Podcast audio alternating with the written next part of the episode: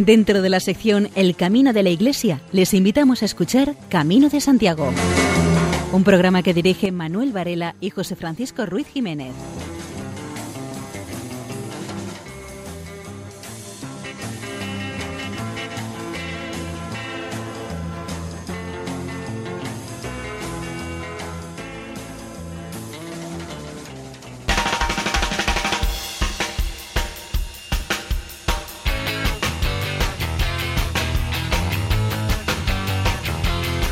Queridos oyentes, les damos la bienvenida a una nueva edición del programa Camino de Santiago en la sintonía de Radio María.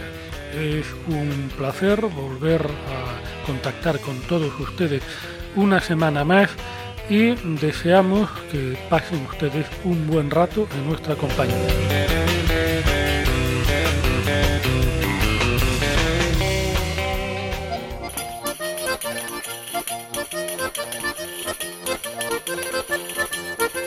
Nuestro programa de hoy tendremos nuestras secciones habituales, símbolos del camino, viandas en el camino y eh, abundantes noticias, sobre todo en el aspecto literario. Y sin mayor dilación, entramos en materia.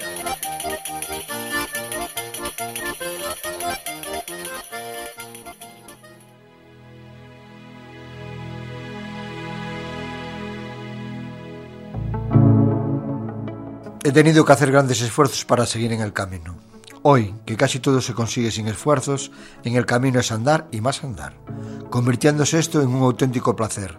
Dormir en el suelo en el campo es algo que no se puede explicar. Hemos tenido que hacer grandes esfuerzos para poder hacer el camino. El andar paso a paso todos los días, muchos días incluso soportando las terribles ampollas que se han instalado en nuestros pies, teniendo que hacer grandes sacrificios para poder acabar las etapas. Estas se han convertido en una auténtica pesadilla.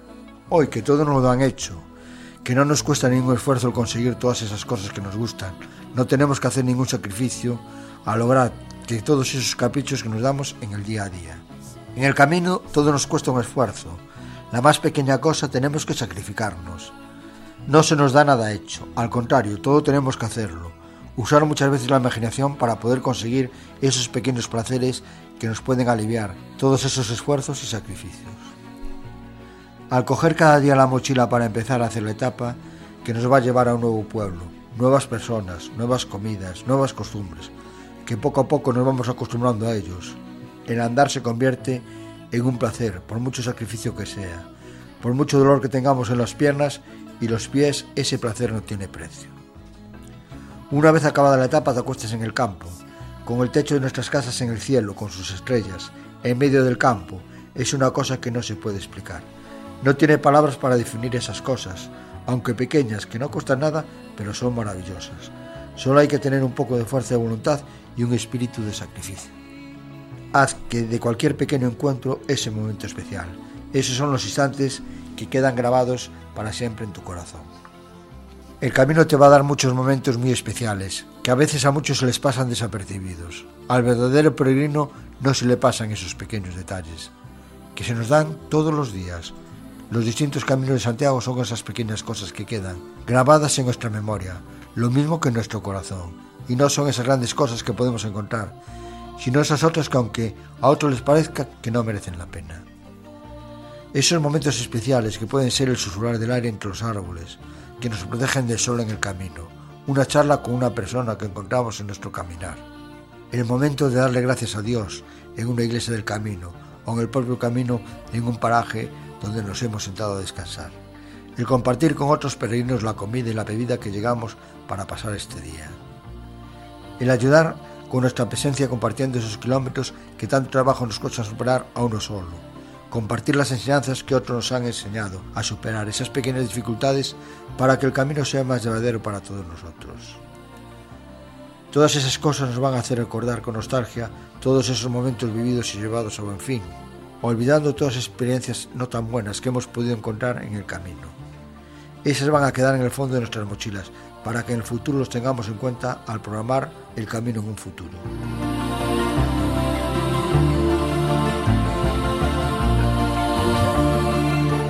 Tras escuchar el editorial, que como siempre nos trae Manuel Ventojino, escuchamos a María José López recordándonos al recientemente fallecido José Neira Vila.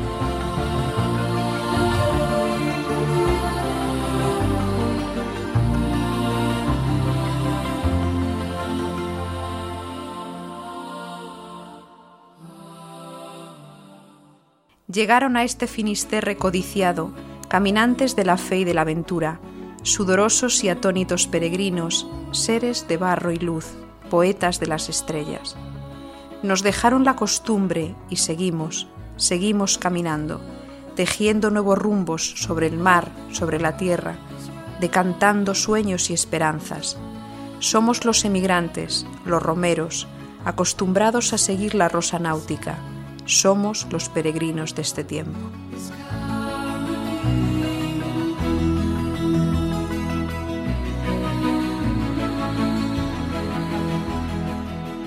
De fondo acaba de sonar el tema Caribbean Blue de Enya,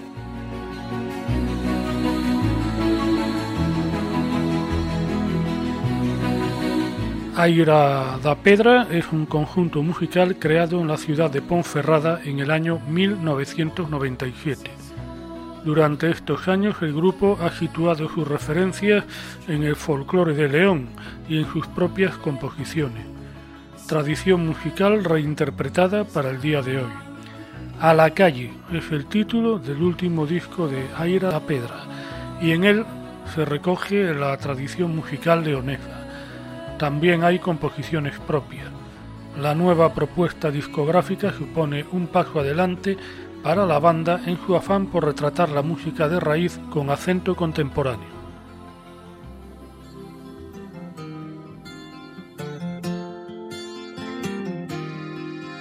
María, si fuera rosa te llevaría en el sombrero, pero como eres María en el corazón te llevo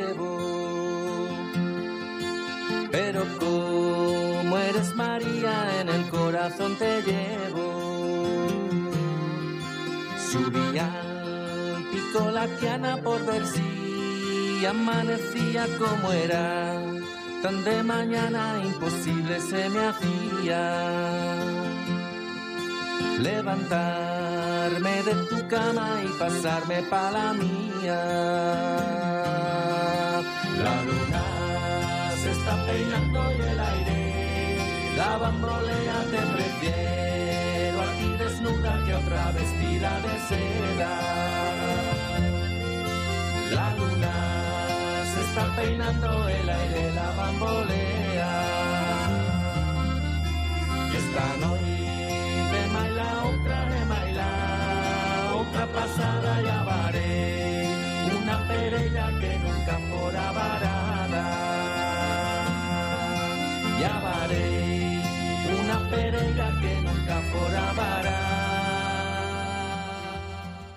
Si lo deseas, puedes escribirnos un correo electrónico a camino de santiago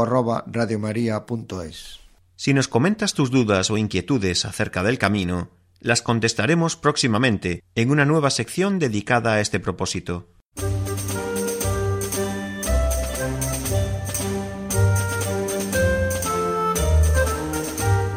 El leonés Javier Gómez Montero gana el tercer Premio Internacional de Divulgación del Camino de Santiago, concedido por la Asociación de Periodistas y Estudiosos del Camino de Santiago, por considerarlo como el mejor trabajo de difusión y promoción vinculado al mundo jacobeo, publicado el 2013 o 2014. La obra Imaginarios Jacobeos entre Europa y América, coordinada y editada por Gómez Montero, fue calificada por el jurado como una valiosa contribución al estudio de la proyección de la figura del apóstol Santiago y de las manifestaciones jacobeas en América Latina. La obra se divide en 12 estudios y 5 cuadernos de imágenes. Analiza la influencia de las leyendas, fiestas y costumbres populares en el arte, la literatura y en las propias tradiciones orales de Iberoamérica.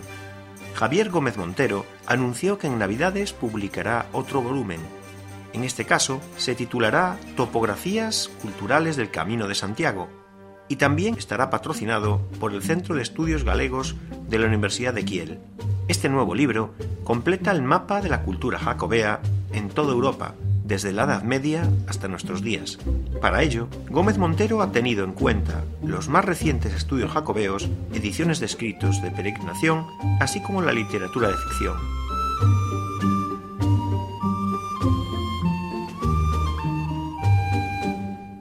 Conocido por sus libros sobre Adolfo Suárez, Ortega y Gasset o el nacionalismo vasco, el escritor Gregorio Morán acaba de reeditar Nunca llegaré a Santiago, un viaje por la España jacobea.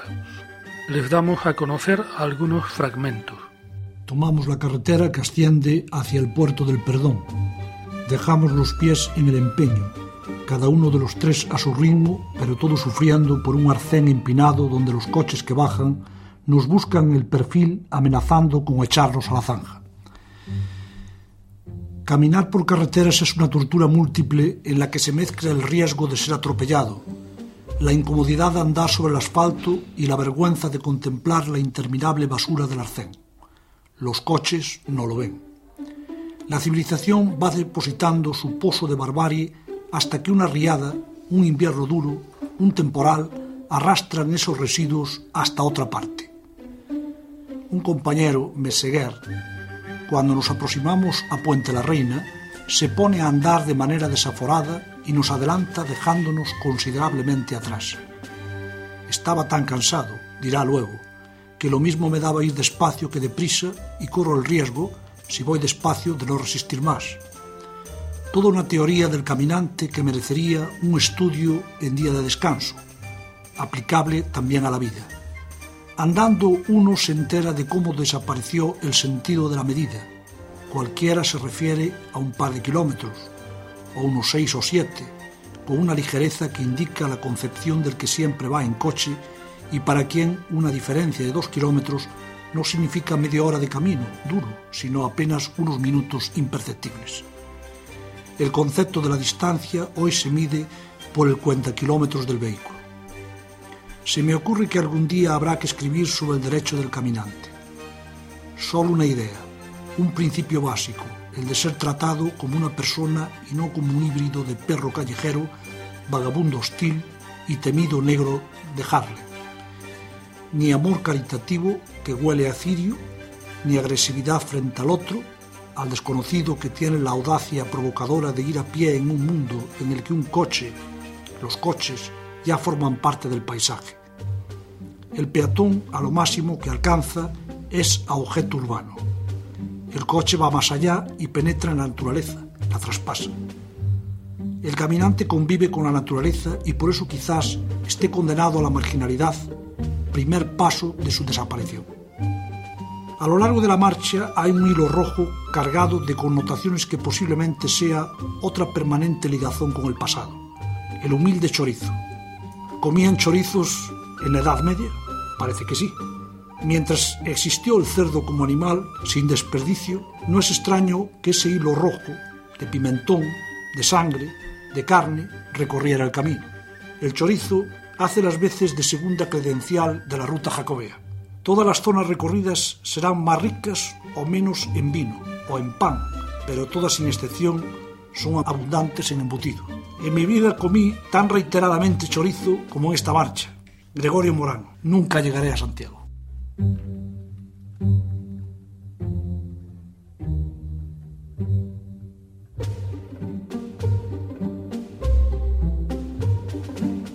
Tobias Busca es de Colonia periodista, autor de varios libros y director de una página web donde informa a los alemanes de España. Ahora publica una novela ambientada en el Camino de Santiago. En Alemania no se dejan de publicar libros sobre la ruta jacobea. Estaba tan harto que ha publicado un thriller sobre el camino.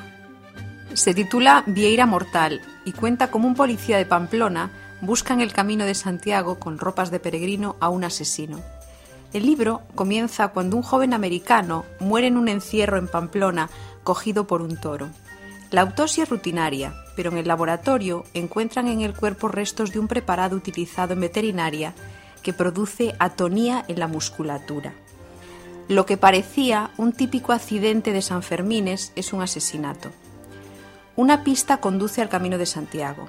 Contra su voluntad, el comisario Segura se disfraza de peregrino con su bastón y su calabaza para aclarar el crimen. Va como topo entre los peregrinos, encuentra un grupo sospechoso y pronto empieza a descubrir las primeras pruebas. Pero de repente aparece otro muerto. Delante de los albergues hay periodistas y se corre la voz de que un asesino va haciendo el camino de Santiago. El camino de la fe se convierte en el camino del miedo. Por fin, el comisario se da a conocer a sus compañeros de peregrinación y se resuelve el caso. El autor de la novela Vieira Mortal, Tobias Busker, le gustan muchos sitios del camino, la ruta desde los Pirineos hasta Pamplona es buenísima, igual que la subida hasta Ocebreiro pisando tierra gallega.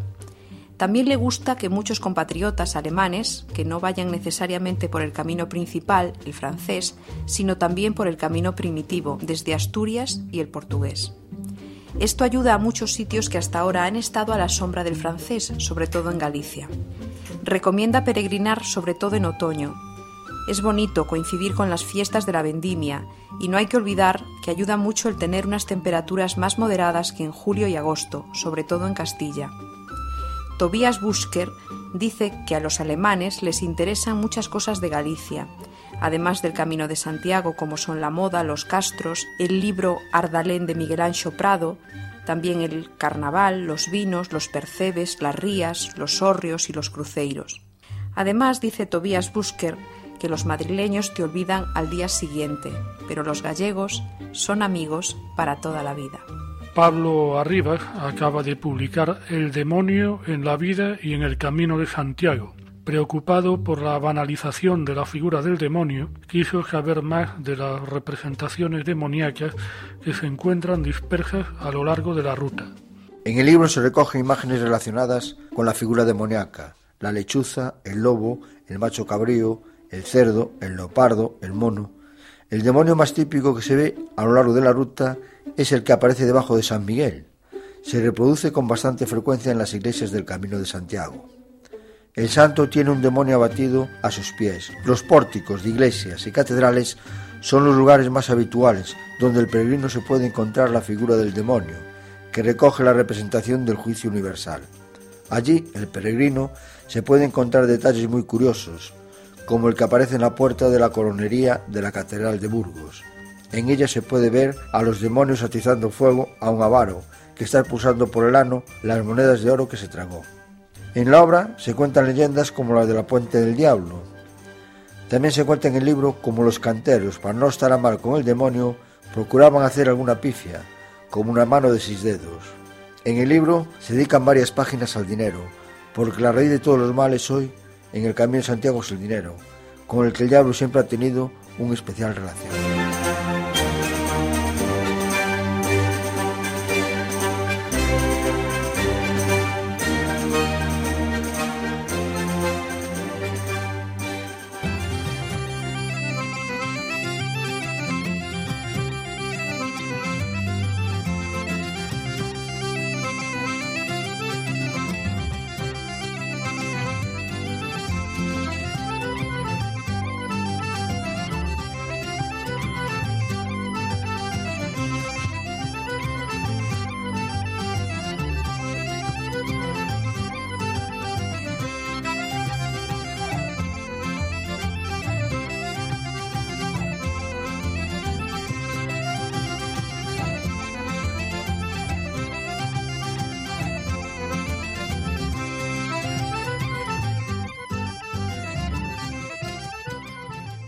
Como todos los años, se acerca la Navidad y desde la emisora siempre hay un mensaje que debemos transmitir. Porque ya saben nuestros oyentes que Radio María se nutre económicamente de aportaciones voluntarias, al carecer de publicidad. Escuchamos el mensaje de este año.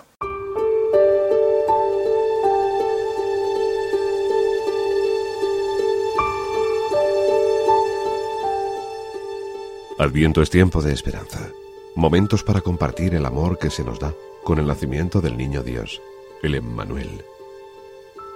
Esperemos juntos a Jesús, que se vuelve a hacer pequeño y pobre para engrandecer al ser humano. Él quiere que nuestro corazón se convierta en un pobre pesebre de amor para acogerle. Salgamos a su encuentro de la mano de María, faro de segura esperanza y consuelo para el pueblo de Dios en camino en el año jubilar de la misericordia. Colabora con nosotros. Llama al 902-500-518, 902-500-518 y te facilitaremos todos los trámites. Este adviento esperamos con María. Radio María, la fuerza de la esperanza.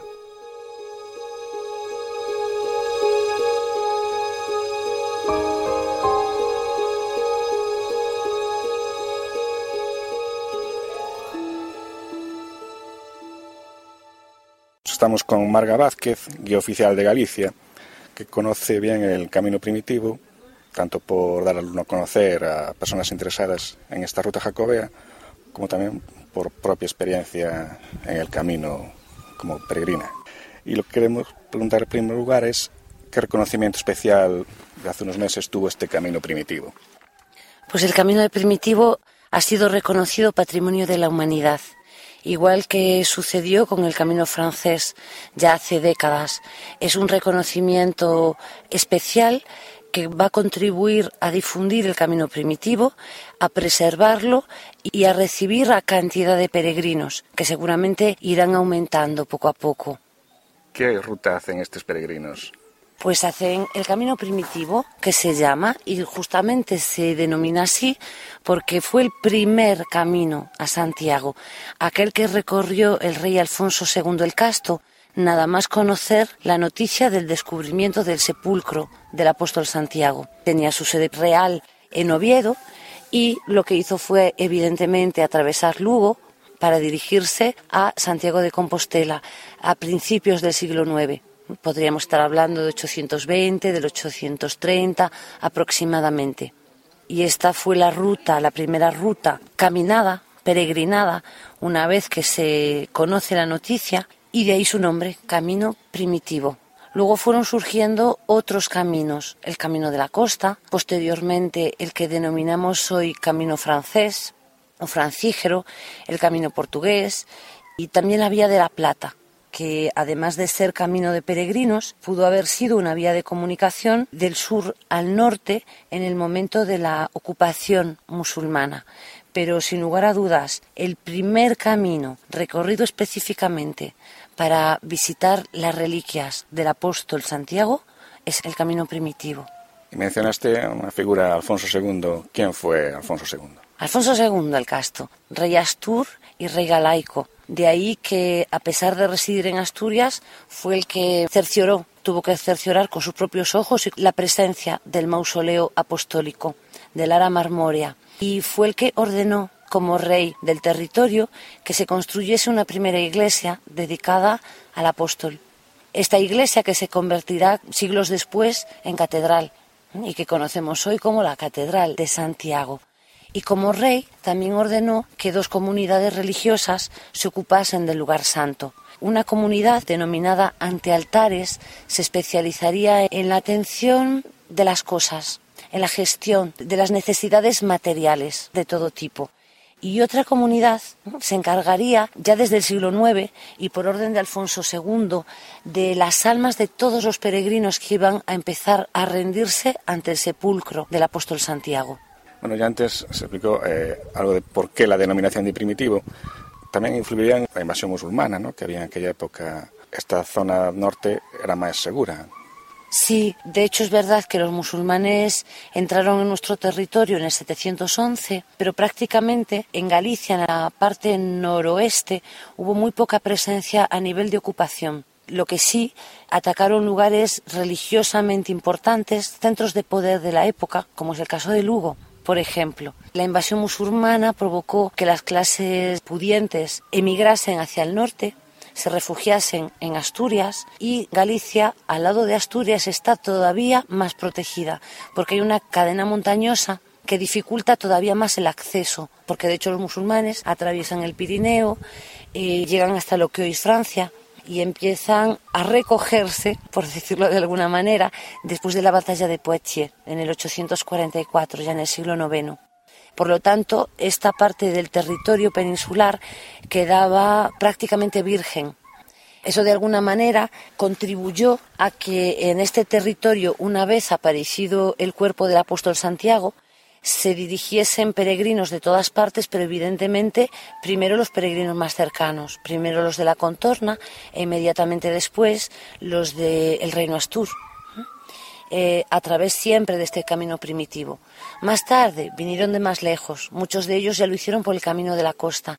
Y según se fue avanzando en la reconquista del territorio, la zona de, Castilla, castillo, eh, edificación defensiva, empezó a ser cada vez menos peligrosa y fue a partir de, ese momento cuando ya se puede atravesar Castilla y León, que son territorios menos peligrosos y prácticamente no ocupados, que surge el camino francés y la presencia y el nacimiento de villas cristianas todo a lo largo del camino. Usando los valores de la peregrinación, ¿qué puede aportar el hecho de peregrinar al que lo hace? Personalmente pienso que hay tantas motivaciones como personas. Si 300.000 peregrinos hay, pienso que cada uno de ellos tiene su motivación. Creo que está en torno al 60%, desde luego más del 50%. Según las estadísticas de la Oficina del Peregrino, más del 50%, como digo, declaran hacer el camino por una motivación religiosa. Personalmente pienso que es el caso de muchísimas personas, sin embargo también existe la posibilidad de que gente no practicante o no creyente declare que ha hecho el camino por una razón eh, religiosa, espiritual, para obtener la compostela.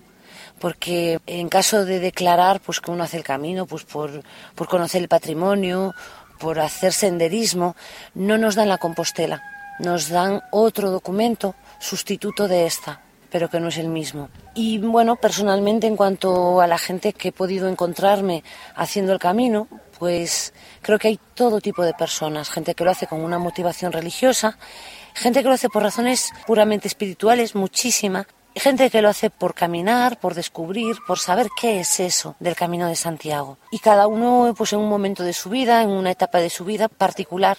Hay gente que lo hace todos los fines de semana durante unas etapas, es una manera de convivializar con otras personas, tiene distintas facetas. Lo que sí he tenido la oportunidad de encontrar, de conocer, de hablar con muchísimos peregrinos y todavía no he conocido a nadie que me haya hablado mal de esa experiencia. De una forma u otra, mi experiencia es que es algo beneficioso para cualquiera, para todo el mundo, en distinta medida, pero que es una experiencia particular y rica. Pues muchas gracias. Gracias a ti.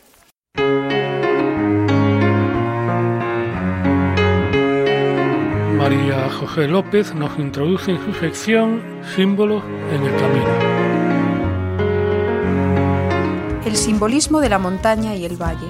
Suele iniciarse el viaje en los Pirineos, bien en Roncesvalles, bien en Somport. Son los momentos del entusiasmo inicial, de la fascinación ante el majestuoso espectáculo de las montañas. Surge una gran sensación de libertad, es como retornar al paraíso, a ese lugar sobrecogedor de belleza, optimismo y esperanza, recuperando la primigenia desnudez vital de Adán, que no se avergonzaba porque nada tenía que ocultar. Situado más cerca del cielo que de la tierra, el hombre ha roto con la rutina de su condición sedentaria, a causa de una llamada que tiene tanta fuerza que uno es incapaz de resistir.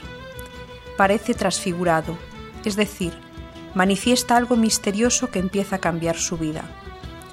La libertad del peregrino se parece al viento de la montaña. Corre veloz, sin temer los intensos paredones incapaces de aprisionarlo. Embriagado con esa sensación, camina y camina sin apenas creer que sea posible tal dicha. Además, en la montaña contempla la vida en su eclosión más bulliciosa. La montaña, en definitiva, evoca aquel primer marco de vida y libertad que Dios quiso para el hombre. También a una montaña subió Jesús para transfigurarse ante Pedro, Santiago y Juan. Como los apóstoles, también quien llega a contemplarse integrado en esta escena tan plena de felicidad, le gustaría quedarse así por siempre. Pero ha de abandonar la santa montaña y bajar al valle del Ebro, en dirección a Logroño. En su camino se suceden los templos románicos que evocan el Santo Sepulcro, el impresionante crucificado de Puente la Reina. Si el paraíso fue la montaña de la inicial amistad de Dios con el hombre, el destierro llevó a éste hacia el valle, lugar sin la grandeza de la montaña, lugar desde el que no se divisan horizontes, lugar alejado del cielo y hundido en la tierra, lugar en el que se ha de trabajar con el sudor de la frente. Pero Dios no contempló impasible la suerte de su amigo. Él mismo decidió bajar al Valle de los Mortales para rescatarlos. Peregrinar supone un gran esfuerzo. La meta que no llega, el agua que escasea, el sol agobiante, la mochila que muele las espaldas, las ampollas que martirizan los pies, el compañero que empieza a resultar insoportable. La experiencia enseña que al fervor inicial sucede la amarga murmuración del cuerpo fatigado por el sacrificio de la marcha. Así sucedió también en la gran peregrinación de Israel. La travesía del valle implica un movimiento de descenso, seguido de otro de subida. Efectivamente, tras cruzar en Logroño el río Ebro, se inicia un lento pero continuo ascenso hacia la meta castellana, que llega de forma bruta con los montes de Oca a las puertas de Burgos. Es la tercera parte de la peregrinación, el tránsito de los llanos de Castilla y León. Puede parecer la fase más monótona de todo el camino, la que exige más esfuerzo físico y paciencia. Sin embargo, se trata del crisol en el que acaba de transformarse el caminante en peregrino. Varios factores favorecen tal conversión. La adaptación progresiva del cuerpo al esfuerzo, el silencio de los extensos yermos, con su breve belleza primaveral transformada en desierto durante el verano y en gélida tundra durante el largo invierno. Superadas las llanuras de Castilla y León, se entra en Galicia subiendo dos montañas sagradas. En primer lugar, el Monte Irago, por el puerto de Foncebadón, donde se encuentra la Cruz de Ferro un sencillo hito de madera coronado por una cruz de hierro.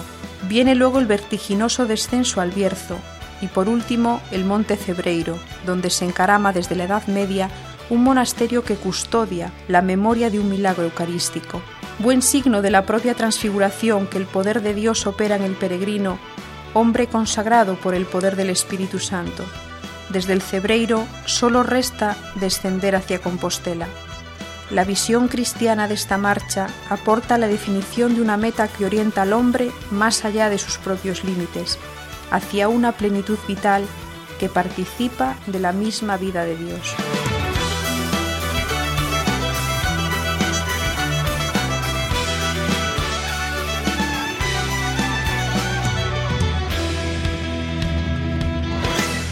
Como música ambiente, hemos escuchado el tema llamado Barreja, del grupo castellonense Gobanón. Y en la próxima sección escucharemos de fondo el tema Ou sube a terra ou baixa o del grupo folclórico gallego Fiana Roca. Camarero,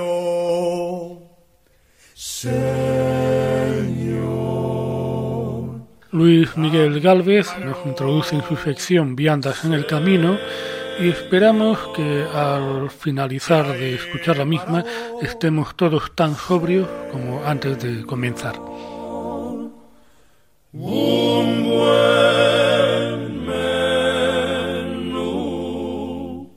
El orujo de Galicia es el licor que se obtiene de la destilación de bagazos y orujos, resultado de la vinificación de las uvas producidas en Galicia. También se le conoce con otros nombres como orujo gallego, aguardiente o bagazo. Su graduación oscila entre los 37 grados y medio y los 50 grados, y tiene aromas intensos, delicados y armoniosos. Posee un color blanco, transparente y limpio. Si los aguardientes han estado envejecidos en toneles de roble y obtenidos de bagazos y uvas de peor calidad, el color será mabrino tostado, traslúcido y limpio. Una variante es el aguardiente hierbas. La historia de los aguardientes en España se inicia a raíz de la presencia de los árabes, que fueron los que inventaron la destilación. En el siglo XIX, la fabricación de orujo alcanzó un gran desarrollo y ha alcanzado su esplendor a lo largo del siglo XX, elaborándose en casas particulares y pequeñas empresas, además de industrialmente. El aguardiente es protagonista de las famosas queimadas, que se hacen en numerosas fiestas y celebraciones, y que según la tradición, tras una serie de recitar conjuros, se ahuyentan a las meigas, que como dice el dicho, Se creerá en ellas o no, pero a verlas, haylas. En el mundo rural, al aguardiente se le da un uso medicinal contra todo tipo de males, elaboración de cataplasmas, etc. En Portomarín, el domingo de Pascua se celebra la fiesta del aguardiente, pero está extendida su elaboración y consumo por toda Galicia. Hablando ahora de vinos, podemos centrarnos en la denominación de origen Valdeorras. En esta denominación hay varias bodegas bajo su amparo, pero hay dos que destacan por encima de todas las demás, desde hace muchos años, y no parece que el resto dé señales de querer apuntarse a las primeras posiciones. Se tiene previsto incluir dentro de esta denominación dos variedades nuevas de uva, la moscatel de grado medio y la tempranillo. Esta zona está situada al noroeste de la provincia de Ourense y posee vinos blancos y tintos. Las variedades de uvas blancas son Godello, Doña Blanca y Palomino, que es la Jerez. Los elaborados a partir del Godello ofrecen un alto nivel de calidad.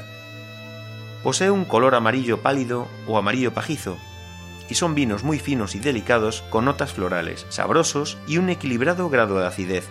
En cuanto a los vinos tintos, las variedades de uvas utilizadas son mencía, merenzao, grano negro y alicante. La más utilizada es la mencía, consiguiendo vinos con sabor a frutos de zarzal, frutos rojos tipo mora, frambuesas, resultando vinos secos y afrutados. A continuación escucharemos el tema O Peregrino, del disco Retiro de Rodrigo Leao, uno de los fundadores del grupo portugués Madre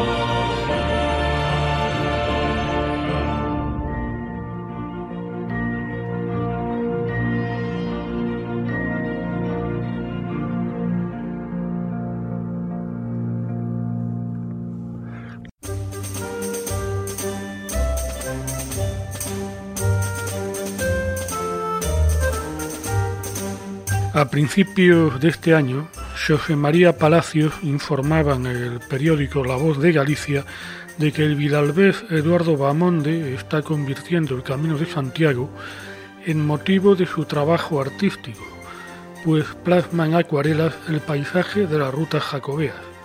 Eduardo Bamonde ha recogido diversos lugares del Camino Norte en una guía, y ahora el Camino Primitivo le ha servido como argumento para una serie de acuarelas que ilustran un cuaderno. Es un proyecto impulsado por la Asociación Cultural Ribadense Casa das Letras. El profesor y ensayista Ricardo Polín es autor del prólogo.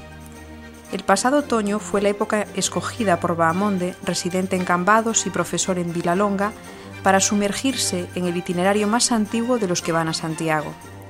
Ahí se encontró con peregrinos que demostraban buen conocimiento del camino, pero halló algo más. Sin grandes núcleos de población salvo Lugo, vio la Galicia menos contaminada en todos los sentidos. El pincel de Bamonde recoge los paisajes del oriente gallego, del amurallado Lugo o de la Ulloa, por donde el camino primitivo sale a encontrarse con el camino francés. El artista también reconoce sentirse impresionado por los restos del Hospital de Peregrinos de Montouto, en Afonsagrada. La escasez de lo que se conserva no oculta que fue uno de los primeros construidos en Galicia. Bamonde considera que hay paisajes fantásticos y que uno se siente pequeño ante la naturaleza. También reconoce que el camino primitivo, alejado de la masificación que puede encontrarse a veces en el camino francés, se consigue disfrutar de una peculiar y valiosa compañía, la del silencio. Y se aprende mucho.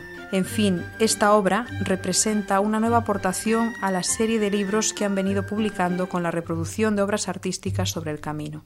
José Suárez Otero presentó su tesis doctoral sobre los orígenes del culto en la actual Catedral de Santiago.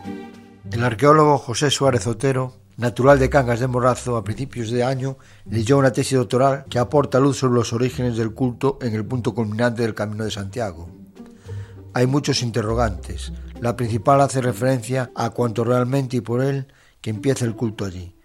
¿Por qué en Santiago? Cuando ese apóstol tenía poca presencia en los primeros tiempos del cristianismo en la península ibérica. ¿Por qué surge con tanta fuerza ese culto en Galicia a principios del siglo IX? José Suárez dirigió en los años 91-92 la última gran excavación en la Catedral de Santiago y hasta 2006 trabajó de forma continuada en investigaciones en este ámbito.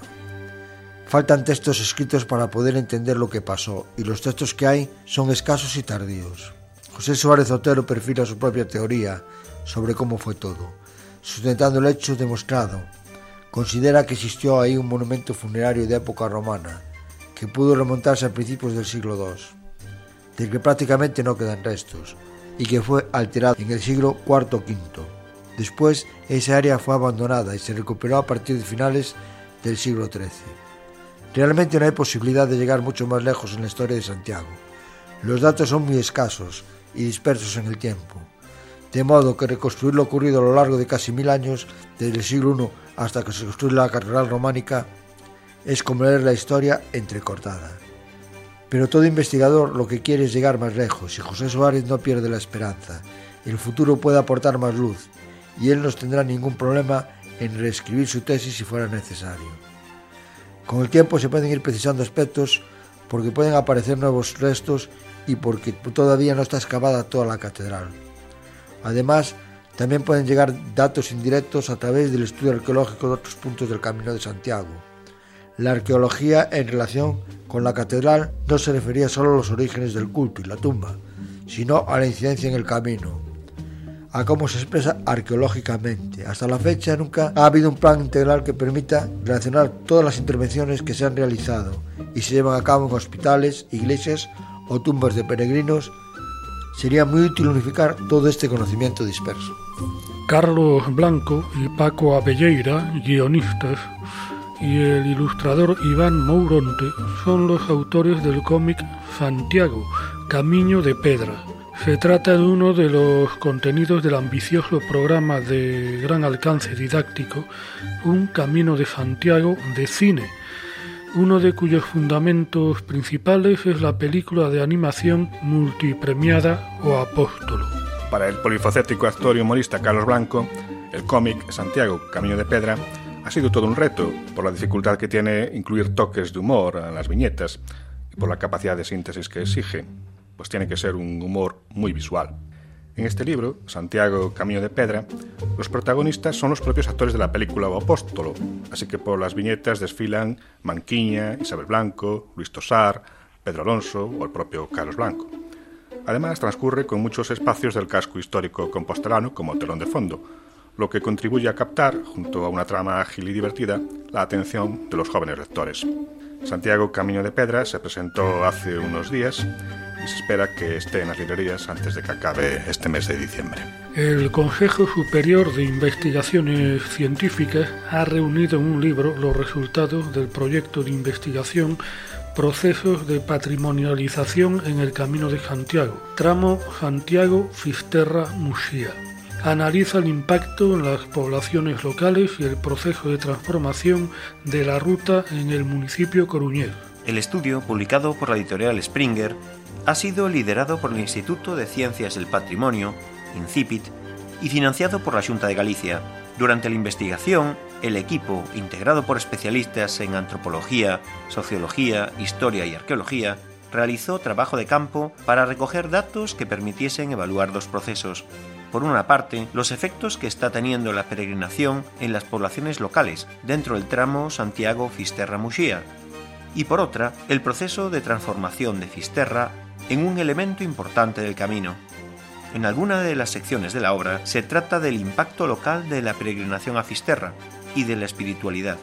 Hospitaleros voluntarios del Camino de Santiago se reunieron en Santiago el primer fin de semana de este mes. La agrupación de hospitaleros voluntarios del Camino ha cumplido 25 años de existencia tiene como fin principal la atención a los peregrinos acogiéndolos en albergues y refugios donde se pide como compensación económica nada más que la voluntad de cada uno de los caminantes. Cada año, Hospitaleros se reúne durante el puente de la Constitución y la Inmaculada en un lugar de la geografía española.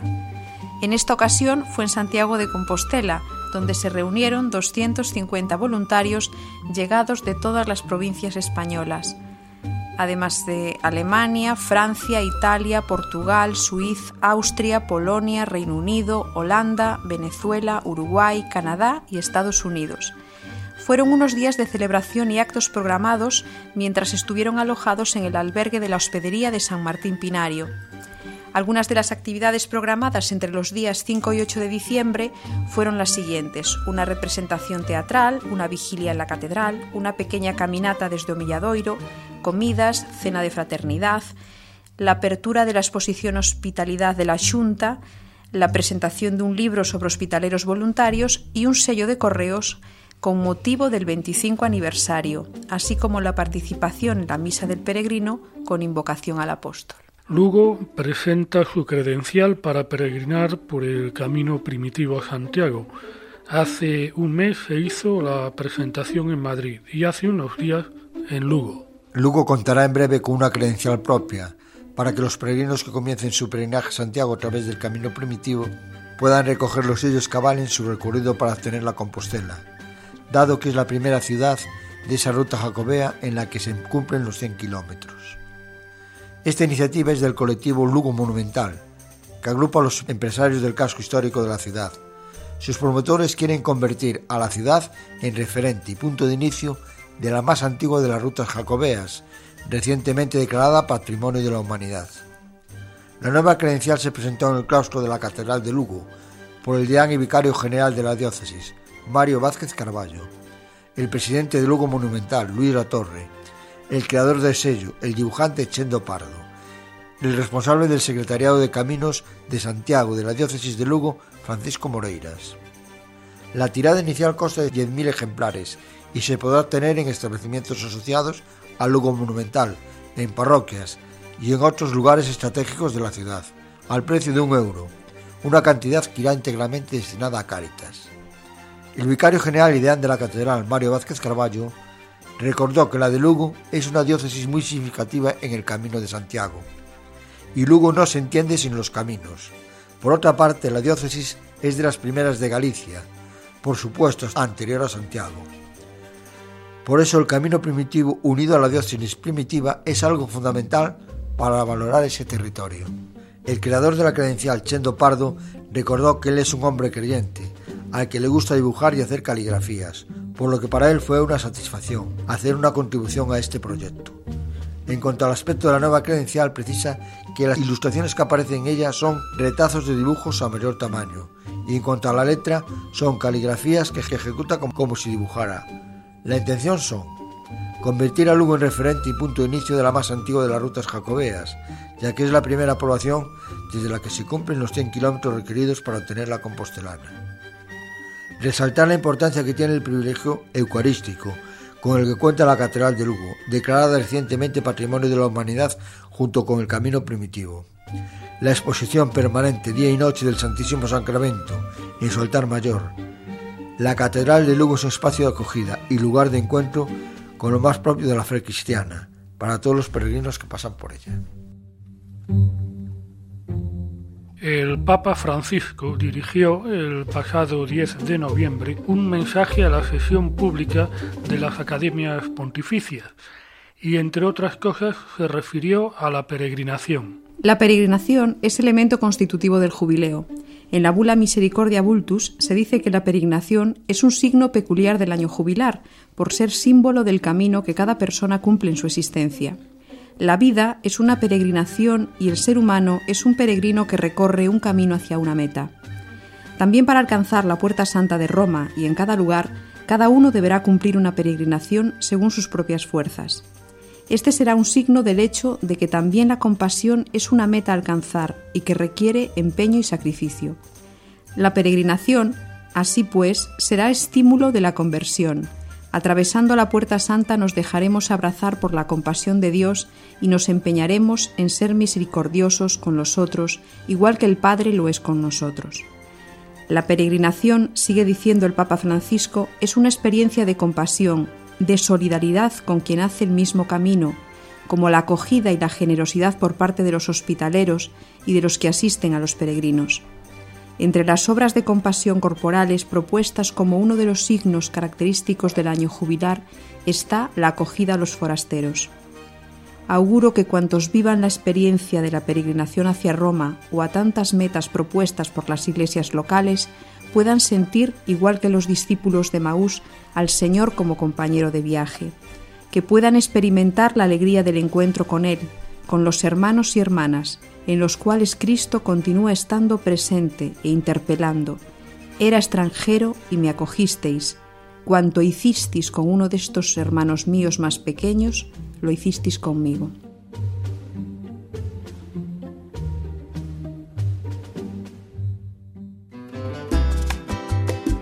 En esta despedida suena una versión del tema de los Beatles Let It Be, interpretada por Tito Nieves, con una versión muy caribeña y muy latina.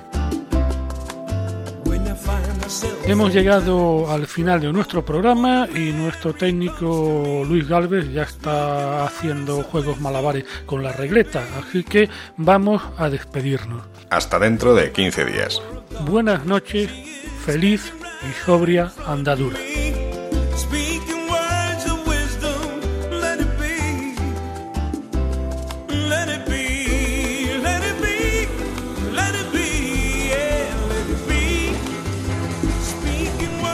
Escuchado en Radio María Camino de Santiago, dirigido por Manuel Varela y José Francisco Ruiz Jiménez.